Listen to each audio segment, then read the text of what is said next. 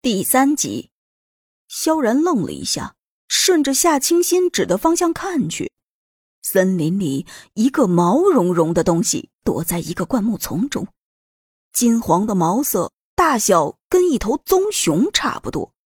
萧然虽然是个特种兵出身，但是手里什么武器都没有，也不好跟这个东西斗，只好先退了回来。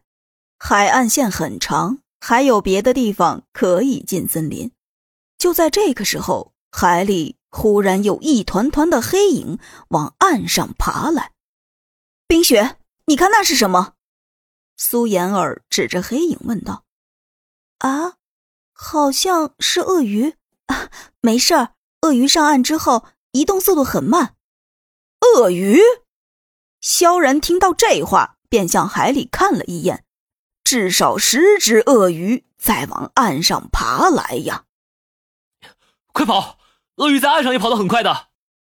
萧然提醒了一声，然后拉着夏清新的手往森林的另一边去了。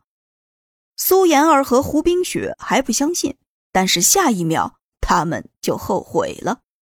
鳄鱼上岸之后，四只脚飞奔着，速度比短跑运动员还快。他们来不及思考，赶紧跟着萧然一起跑进了森林之中。进了森林之后，十几只鳄鱼还在穷追不舍。跑 S 型，鳄鱼体型大，跑不过我们的。萧然大喊。在萧然的带领下，几人最终躲过了鳄鱼的追击。刚刚停下来喘息了几分钟，各种昆虫和蚊子就来了。几个女生穿着短裙，白皙的大长腿瞬间就被叮得全是包。但这还不是最危险的，最危险的是，萧然又看到了刚才那长着金色毛发的东西。岸边有鳄鱼，森林里又有这个东西，这可难办了呀！但是萧然想了想，这座岛的面积虽然挺大，但是也没有足够的资源在岛上生存大型的肉食动物啊，所以那东西，嘿，应该是食草型的。这么大的食草动物，就算赤手空拳拿下也不是问题。那东西又来了，怎么办？这时候，夏清新也发现了那东西，立刻躲到了萧然的身后。没事，等我拿下它，正好当做荒岛的第一餐。萧然说着，缓缓走向了那东西。哎，小心呀！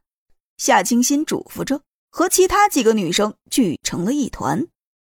就在萧然缓缓接近那东西的时候，忽然那东西猛地直立了起来，一声巨吼，吓得几个女生尖叫起来，连萧然也不由得后退了一步。这时候，萧然才发现这东西原来真是星星。